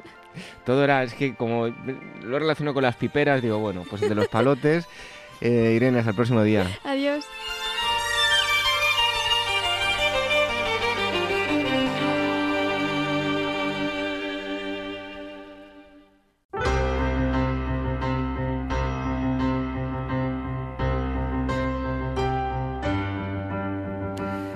Marchamos, abandonamos el Ágora hasta el próximo sábado. Hoy hemos conocido en primer lugar una historia cargada de heroicidad y ternura. Los niños que llevaron en sus propios cuerpos la vacuna de la viruela para salvar a un grandísimo número de personas en el continente americano. María Solar nos ha contado la historia. También el historiador José Andrés Gallego nos ha hablado de historia moderna y contemporánea, pero no de los grandes hechos, sino de acontecimientos que muchos historiadores suelen discriminar y no le da la importancia que tienen, el día a día, como el, el trabajo que se llama Historia de la Gente. Y en la última entrevista hemos conocido todos los detalles de lo que podría ser una necrópolis de esclavos en las Islas Canarias. Regresamos eh, a la hora nuevamente el próximo sábado a las 22 horas. Mientras tanto, ustedes pueden escucharnos a través de los podcasts en nuestra web, si tienen, to- tienen ahí todos los enlaces para descargar o escuchar los programas emitidos. Y con este son ya 180 programas em, que pueden eh, escuchar o descargar. Nosotros em, lo abandonamos, pero ustedes pueden entrar cuando quieran. En nuestra web lo van a encontrar como les decía. Y también nos pueden escuchar los domingos a través de Radio Sapiens. Y antes de marcharnos, les recordamos el email, por si nos quieren escribir, dos direcciones, contacto arroba y agora arroba capitalradio.es.